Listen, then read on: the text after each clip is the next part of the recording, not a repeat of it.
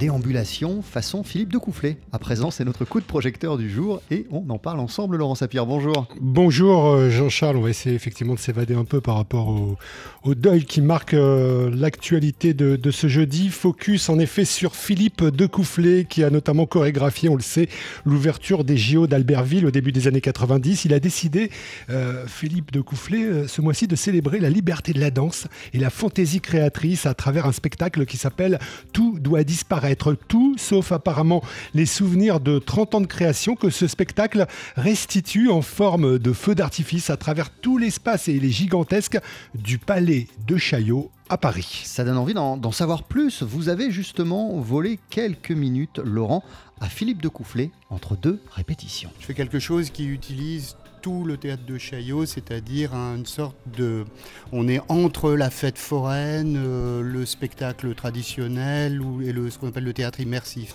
On installe une radio, il y a trois bars-restaurants, il, il y a des majorettes là qui sont passées tout à l'heure, donc il y a aussi on a un club de, major, de vieilles majorettes.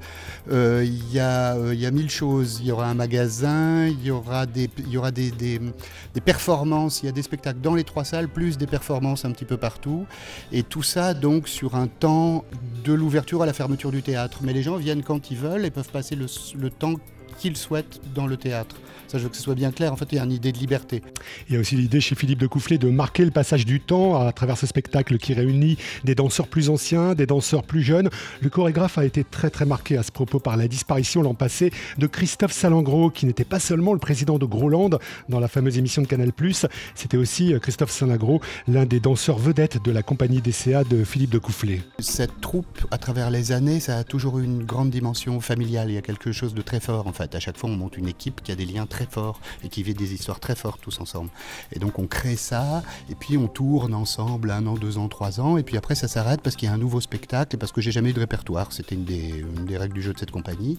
Et là, après, euh, après tout ce qui s'est passé, j'ai eu le souhait de revoir de me dire, ben voilà, on a vécu des grands moments ensemble, essayons de les retrouvons-nous tous pour faire une, grande, une espèce de grand de grandes choses où on montre toute, la plupart des belles choses qu'on a faites tous ensemble à travers toutes ces années, mais en assumant le fait, il y a quelque chose quand même sur la mémoire et sur le temps qui passe, en assumant le fait que maintenant on est plus vieux et que donc le niveau c'est différent, donc il y aura beaucoup de cheveux blancs sur scène. Et à propos du temps qui passe, il y a, déjà, enfin pour l'avoir vu en, répète, il y, a, un temps fort. Il y a, cette vidéo de, 1995 où, Philippe de Coufflet illustrait à sa manière la chanson de Bourville, Le petit bal perdu, avec à ses côtés la danseuse Pascal Houbin. On les voyait tous les deux façon langage des signes. Et bien là, on, revoit à la fois le, clip de 95 et le même couple euh, réuni sur scène presque un quart de siècle après, en train de refaire le même exercice. C'est hyper touchant. Et puis il y a donc, euh, on en parlait dans, le premier extrait euh, d'interview, il y a cette histoire de radio qui est installé pendant le, spectacle. On écoute Philippe de Coufflet. Les danseurs sont souvent muets en fait. Euh, danser, c'est s'exprimer avec son corps plutôt qu'avec des mots. Hein. Donc je trouvais intéressant justement du fait que je fais, revenir des danseurs qui, euh, pour certains aujourd'hui, font d'autres métiers. Il euh, y en a une qui garde des vieux, il y en a un qui est kiné, il y, a, toutes sortes de choses, une qui est prof de pilates, il euh, y en a quelques-uns qui dansent encore, mais peu. Je trouve ça intéressant de les faire parler. Et puis après le décès de Christophe Salingro, il y avait aussi un désir de faire écouter sa voix. Donc cette radio va nous servir à tout ça. Ça va être une radio un petit peu qui s'appelle Radio Folle de Chaillot. Donc on est dans une dimension un petit peu délirante, mais on va avoir, d'une part, il y aura des, tous les jours une thématique pour parler de ce que c'est que le spectacle, parce que je trouve ça, enfin, il y a des gens que ça peut intéresser, donc euh, thématique sur la lumière, sur le décor. Donc voilà, on va, je pense que ça va être assez bien. Tout doit disparaître au Palais de Chaillot à Paris avec Philippe de Coufflet et sa compagnie DCA. Baptême du feu demain et ce sera jusqu'au 6 octobre. Merci beaucoup Laurent Sapir. À tout à l'heure.